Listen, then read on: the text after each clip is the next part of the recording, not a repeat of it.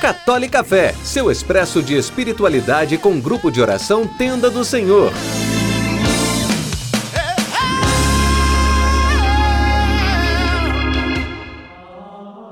Louvado seja o nosso Senhor Jesus Cristo, para sempre seja louvado. Que a paz do Senhor Jesus esteja em seu coração, onde quer que você esteja. Hoje, irmãos, vemos uma aplicação prática da caridade na nossa vida. Vejam comigo em Filipenses capítulo 2, versículos de 1 a 4.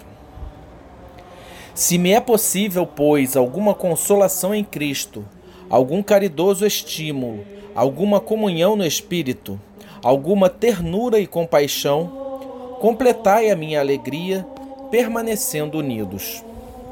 Tende um mesmo amor, uma só alma e os mesmos pensamentos.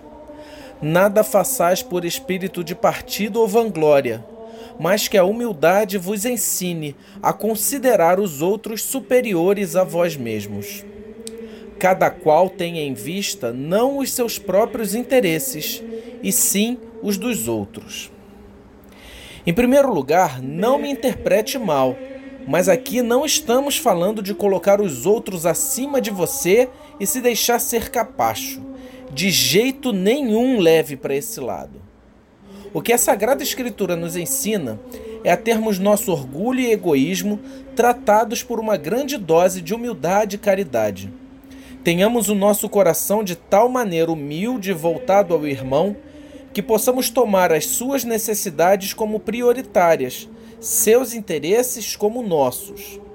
Mais uma vez digo, não estamos falando de ser escravo do outro, mas de mudar a sua maneira de pensar, já que crescemos nos acostumando a tomar as nossas necessidades e interesses acima das necessidades e interesses dos outros e muitas vezes acima até da pessoa do outro. Para satisfazer meu ego, eu esmago e me utilizo do outro, fazendo coisa a meu interesse. Contra isso é que a Sagrada Escritura vem nos dizer. Termos um só coração e um só pensamento também não significa sermos homogeneizados, perdermos nossa identidade.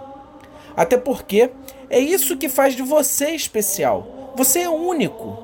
Significa, antes, que nossas discordâncias são sanadas com respeito à individualidade e interesse do outro.